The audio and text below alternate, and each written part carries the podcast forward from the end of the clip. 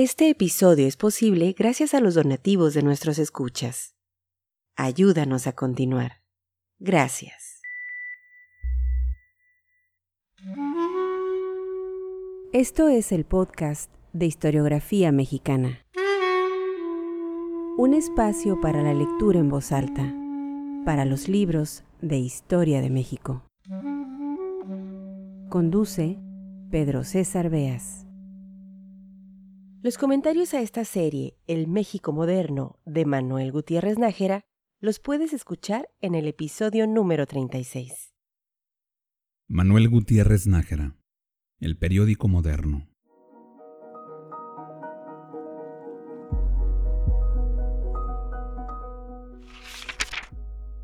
Hace algunos siglos había sabios pretenciosos que abarcaban la suma de los conocimientos humanos en el religioso silencio del claustro, cuando la luna rielaba tranquila en el espacio y los árboles sollozaban melancólicos en la huerta del convento, un hilo de luz violácea se filtraba por una rendija, como ansiosa de escaparse y anunciar al mundo los misterios de la ciencia.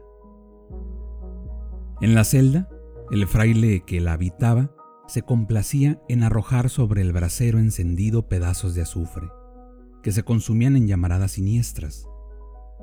Las fúnebres sombras se arrastraban, lamían el suelo, se deslizaban por los muros, se alargaban hasta el techo y temblaban, y se prendían en la incesante agitación del aquelarre. En la soledad de aquellas celdas se estudiaba todo. Se hacía hablar al primer autómata y se invocaba la gracia divina para escribir sobre el misterio de la Trinidad se describían todos los esplendores del cielo y se revelaban al mundo los primeros secretos de la tierra. Se sustentaban proposiciones y todo lo conocido podía abarcarse en la prodigiosa suma de Santo Tomás. No en vano corren los siglos para la humanidad. La celda está dormida y al silencio sepulcral del convento ha sucedido el bullicio del cuartel.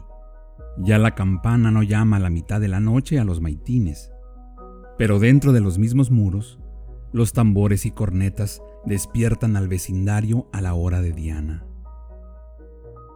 Así, la humanidad no acostumbra despertar ahora con la esquililla del convento, sino con el redoble del tambor, con el rodar de los carruajes en la espaciosa avenida, con el cascabel de la mula que arrastra el tranvía, con el penetrante silbido del cochero, con el grito destemplado del granuja, con el vértigo, con la nerviosidad que nos hace saltar del lecho y nos lleva a la casa de baños para aplicarnos un duchazo en el cerebro.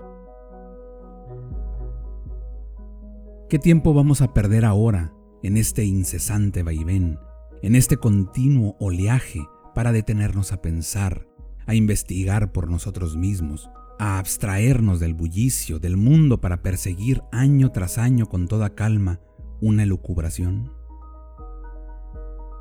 Por eso ahora la humanidad, que va deprisa, que no puede detenerse, encarga a unos cuantos que piensen por ella, que estudien por ella y que asombren al mundo con sus inventos, con sus teorías, con sus profundas enseñanzas.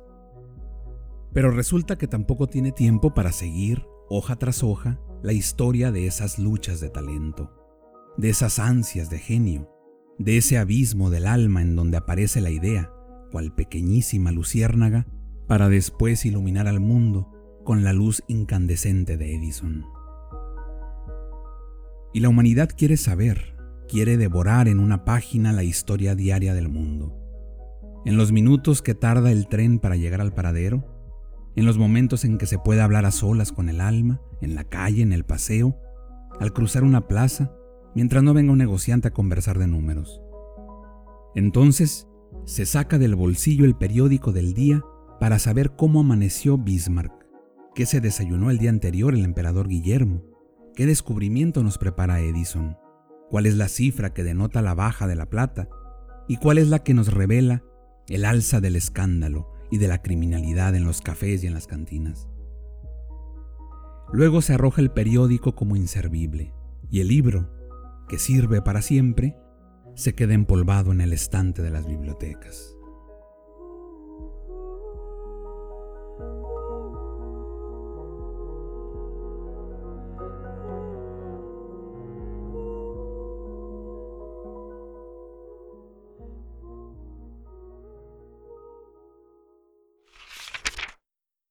Escucha todos nuestros episodios en historiografiamexicana.com.